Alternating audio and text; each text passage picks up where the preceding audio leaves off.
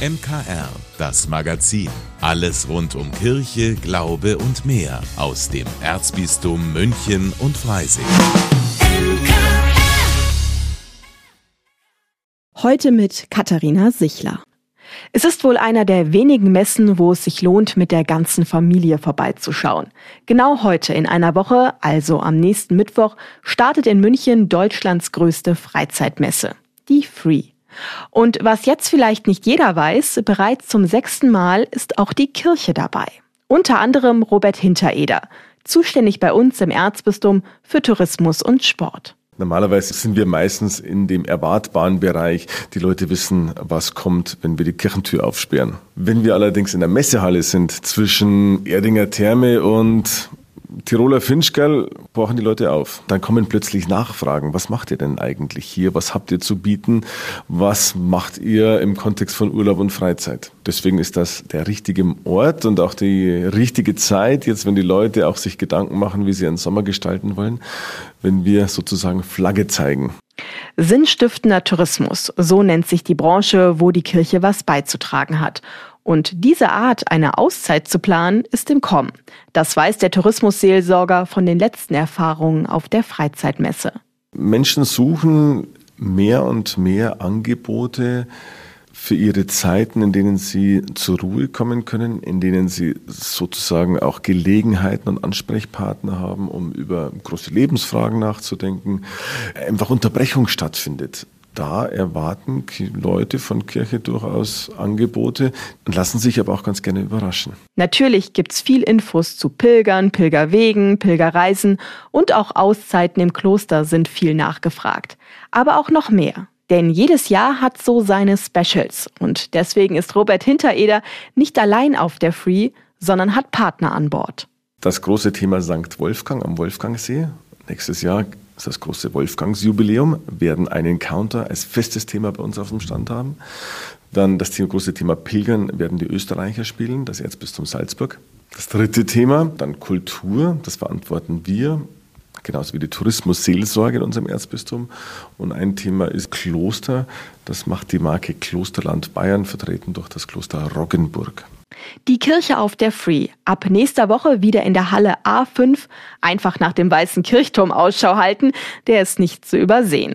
Und jetzt das Beste. Wir schicken Sie hin. Denn wir verlosen hier beim MKR dreimal zwei Tickets. Einfach eine Mail an mkr.michaelsbund.de schicken. Viel Erfolg! Eine Reisewarnung, die gibt es tatsächlich für den Nordosten von Indien. Denn dort gibt es einen Konflikt, der extrem blutig ist und von dem man hier fast nichts hört. Das möchte das Team des Missio Podcasts Reisewarnung ändern. Meine Kollegin Brigitte Strauß moderiert den Podcast. Brigitte, was ist denn da genau los? Ja, das hat mich total schockiert, was ich da gehört habe. Im Bundesstaat Manipur gibt es mehrere Ethnien. Zwei davon sind die Meitei, die sind mehrheitlich Hindus, und die Kuki, die sind mehrheitlich christlich. Die Kuki sind eine kleine Minderheit und haben deshalb schon vor Jahren bestimmte Minderheitenrechte bekommen. Zum Beispiel haben sie dadurch die Chance, studieren zu können oder Land zu kaufen. Letztes Jahr sollten auch die Meitei, also die, die die Mehrheit in der Region bilden, diese Rechte bekommen. Dagegen haben die Kuki, also die Christen, demonstriert und sind blutig niedergeschlagen worden von den Meitei. Mehrere hundert Tote hat es gegeben und die wurden zum Teil bestialisch hingerichtet, hat mir Missio-Redakteurin Christina Balbach erzählt dass Frauen nackt durch die Straßen getrieben wurden. Ich schreibe es ja auch in meiner Reportage, das muss man dann einfach äh, auch so stehen lassen, aber man muss es ansprechen, es ist so passiert, es wurden Köpfe aufgespießt auf den Zäunen vor den Häusern und also übelster Art. Viele Tote also und rund 60.000 Menschen sind geflohen, haben ihre Heimat verloren und 300 Kirchen sind auch noch zerstört worden. Und die Regierung hat nicht eingegriffen und den Mob einfach mal machen lassen. Wie und äh, warum haben die dann nichts gemacht? Naja, Premierminister Narendra Modi könnte das ganz recht gewesen sein, denn der möchte ja einen Staat und eine Religion haben und diese Religion ist der Hinduismus. Mission-Länderreferentin Branka Begic erzählt in der Folge, wie sie bei ihren Besuchen in den zehn Jahren, seit Modi an der Macht ist, gespürt hat, was sich so alles verändert. Mir liegt auch viel dran, wenn ich die Projekte mir anschaue, dass ich wirklich an die Basis mich bringen lasse, dass ich mir da die Situation anschaue, dass ich da mit den Leuten ins Gespräch komme. Und früher war es überhaupt kein Problem, wenn man in die ländlichen Bereiche, in die mm, ganz gemischten Kommunitäten gefahren ist. Das war nie eine Frage oder auch nur ein Fragezeichen dahinter zu stellen. Und in den letzten Jahren habe ich schon gemerkt, dass Projektpartner es vermieden haben, mich irgendwo hinzubringen, wo es ein gemischtes, also ein, ein Dorf ist zum Beispiel mit gemischter Bevölkerung, dass sie da einfach sich gefürchtet haben. Nur so richtig offen ausgesprochen haben Sie das nie. Mhm. Waren denn deine beiden Gesprächspartnerinnen dann kürzlich dort? Nee, eben nicht. Zum einen, weil es eine Reisewarnung gibt und zum anderen, weil es momentan schwierig ist, ein Visum zu bekommen. Monsieur-Chef Monsignore Wolfgang Huber zum Beispiel hat kürzlich eins beantragt und das ist ohne Angabe von Gründen abgelehnt worden. Okay. Äh, und woher haben dann deine Gäste dann die Informationen? Also Missio hat ja sehr viele Projektpartner in Indien und die Kontakte bestehen zum Teil schon seit Jahrzehnten. Ein ganz verletzlicher Partner zum Beispiel ist Schwester Nirmalini. Am Anfang, als diese Unruhen losgegangen sind, da waren unsere Projektpartner eher ein bisschen zurückhaltend, weil sie da eben auch befürchtet haben, dass sie sich dadurch irgendwie in eine negative Position bringen und haben uns auch tatsächlich gesagt, bitte berichtet nicht offiziell drüber. Und mit der Zeit, als es kein Ende nahm, irgendwie dann hat man immer mehr und mehr Stimmen gehört. Und die Schwester Nimalini hat mich sogar mal angerufen und hat gesagt, also wenn ihr die Gelegenheit habt, irgendwo das zu benennen, dann macht das. Mhm, und das macht ihr ja auch mit dieser Podcast-Folge. Ein Konflikt, der in der Weltöffentlichkeit komplett untergeht. In der Reisewarnung berichtet Missio von der Lage im nordostindischen Bundesstaat Manipur. Hier auf dem MKR ab 19 Uhr und ab heute Abend überall da, wo es Podcasts gibt. Ich habe in den nächsten Tagen eine längere Zugfahrt vor mir und da ist die passende Reiselektüre für mich natürlich ein Muss und diesmal bin ich sogar schon vor Reiseantritt ausgestattet, denn mit im Gepäck habe ich die neue Ausgabe der Münchner Kirchenzeitung. Mein Kollege Joachim Burkhardt ist bei mir im Studio. Joachim, Titelthema, das habe ich gesehen und habe es auch aufgrund dessen auch genommen, Diversität und Vielfalt beides Begriffe, die man mit Kirche jetzt vielleicht nicht erstmal in Verbindung bringt. Was erwartet mich denn da? Ja, wenn du das nicht mit der Kirche in Verbindung bringst, dann äh, verstehe ich das, wenn du das so sagst, aber es ist eigentlich ähm, nicht gerechtfertigt. Die katholische Kirche ist nämlich viel vielfältiger, als man ihr das manchmal nachsagt oder als sie vielleicht selbst auch gern wahrhaben möchte. Ja, und wir gehen in dieser Ausgabe dieser Vielfalt ein bisschen nach. Und äh, unser vielleicht spannendstes Stück ist dabei auch ein großes Interview, das wir geführt haben mit dem Regens des Münchner Priesterseminars und dem Leiter des Ausbildungszentrums der Pastoralreferentinnen und Pastoralreferenten. Und ja, da diesen beiden Herren haben wir einige ganz interessante Fragen gestellt, wie sie es denn in ihren Häusern so halten mit der Vielfalt und der Diversität und was das eigentlich für Menschen sind, die bei ihnen anklopfen, um diese Ausbildung zu durchlaufen. Gab es da für dich im Gespräch irgendwas Überraschendes? Durchaus. Äh, wir haben beispielsweise den Regens äh, gefragt, wie das denn so ist mit homosexuellen Priesteramtskandidaten. Das ist ja könnte man fast sagen, ein Tabuthema oder war lange Zeit auch ein sehr schwieriges Thema und er hat dann auch tatsächlich äh, bestätigt, dass wenn jemand Priester werden möchte und von Anfang an sagt, er sei homosexuell, das sind durchaus andere Dinge entscheidend, wenn er dann beurteilt, ob jemand geeignet ist oder nicht. Mhm, spannend. Und ihr schaut ja nicht nur auf Diversität und Vielfalt, sondern ihr blickt ja auch schon auf die Fastenzeit. Und ähm, da war eine interessante Info für mich schon dabei. Das habe ich schon in der Überschrift gelesen. Und zwar, ich muss auf Schokolade gar nicht verzichten. Ja, äh, das war mir immer schon klar und ich halte das auch so, dass ich regelmäßig während der Fastenzeit Schokolade esse. Nein, Spaß beiseite. Das ist tatsächlich eine ganz kuriose Geschichte. Da gab es äh, wirklich mal vor einigen hundert Jahren einen päpstlichen Beschluss äh, zur Frage, ob man während der Fastenzeit auch Schokolade essen darf oder nicht.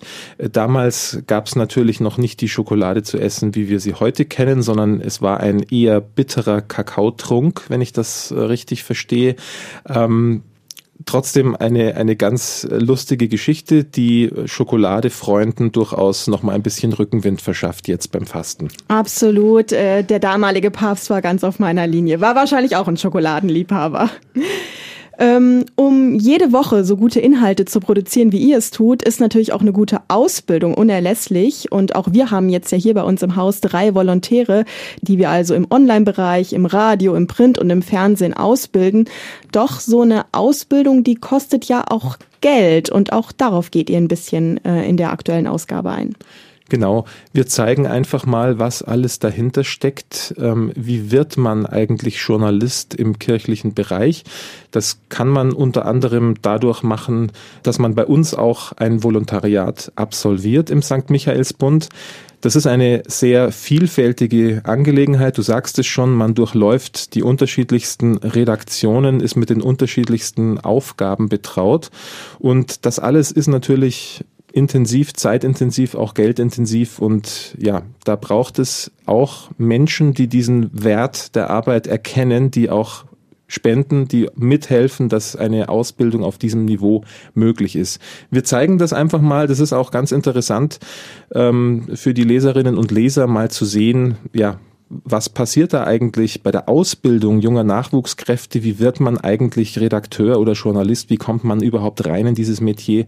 Ja, und vielleicht möchte der eine oder die andere auch unterstützend etwas mithelfen.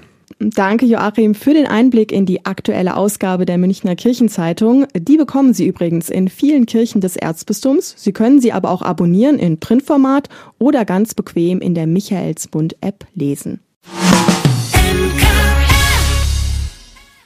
Sich neu verlieben, durch eine Zeitschleife zurück in die eigene Kindheit der 80er Jahre reisen und dort den längst verstorbenen Eltern begegnen.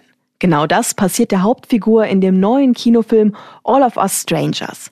Warum der Streifen ein Highlight des jungen Filmjahres ist, das erfahren Sie jetzt von unserem Kinoexperten Klaus Schlaug. Ich bin mir sicher, mit All of Us Strangers läuft in dieser Woche bereits einer der besten Filme des Jahres an. Worum geht's? Die Handlung spielt im London der Gegenwart. Der schwule Drehbuchautor Adam, gespielt von Andrew Scott, lebt zurückgezogen in einem neuen Hochhaus, das fast wie ausgestorben wirkt. Eines Nachts klopft sein Nachbar Harry, der ihm zuvor schon aufgefallen ist, an seine Tür.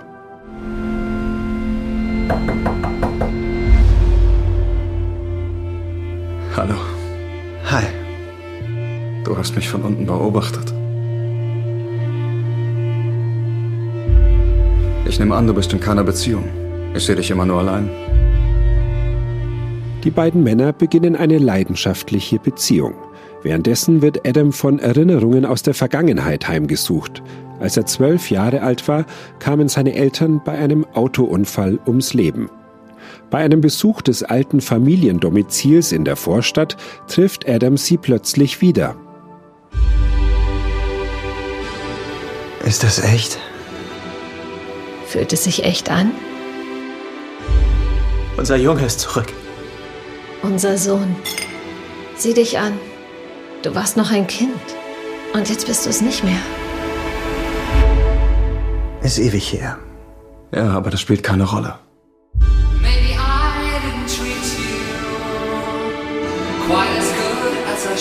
Ich habe mich in meiner Familie immer wie ein Fremder gefühlt. Du hattest immer Angst vor irgendwas. Bist immer weggerannt, weißt du noch? Ich war nie für dich da, wenn du geweint hast. Ist komisch, es braucht gar nicht viel.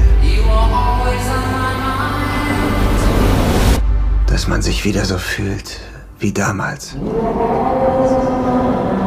Oliver Strangers vereint seine beiden Erzählstränge, das Kennenlernen von Adam und Harry sowie die traumähnliche Begegnung mit den Eltern zu einem außergewöhnlichen Drama über Einsamkeit, Liebe und Coming Out. Der Ton der Erzählung ist poetisch und zugleich bedrückend surreal. Wunderschöne Popballaden aus den 80ern machen das Gefühlschaos auf der Leinwand und auch beim Zuschauer komplett. Dass Hauptdarsteller Andrew Scott nicht für den Oscar nominiert wurde, ist fast schon ein Verbrechen gegen die Menschlichkeit. Das Ende von All of Us Strangers riskiert viel, für manchen Geschmack vielleicht zu viel. Es dürfte aber kaum jemanden kalt lassen. Nach dem Kinobesuch halt der Film lange nach. Auch am Ende des Jahres, beim Rückblick auf die besten Streifen, wird man ihn sicher nicht vergessen. Klaus Schlaug für das MKR. Vielen Dank, dass Sie sich unseren Podcast MKR, das Magazin des Münchner Kirchenradios, angehört haben. Wir freuen uns, wenn Sie unseren Podcast abonnieren und in der Podcast-App Ihrer Wahl bewerten. Am liebsten natürlich mit fünf Sternen. Wir haben auch noch viele andere schöne Podcasts. Diese finden Sie unter münchnerkirchenradio.de und überall, wo es Podcasts gibt. MKR. Wir machen Ihren Podcast. MKR. Mehr Tiefgang für den Süden.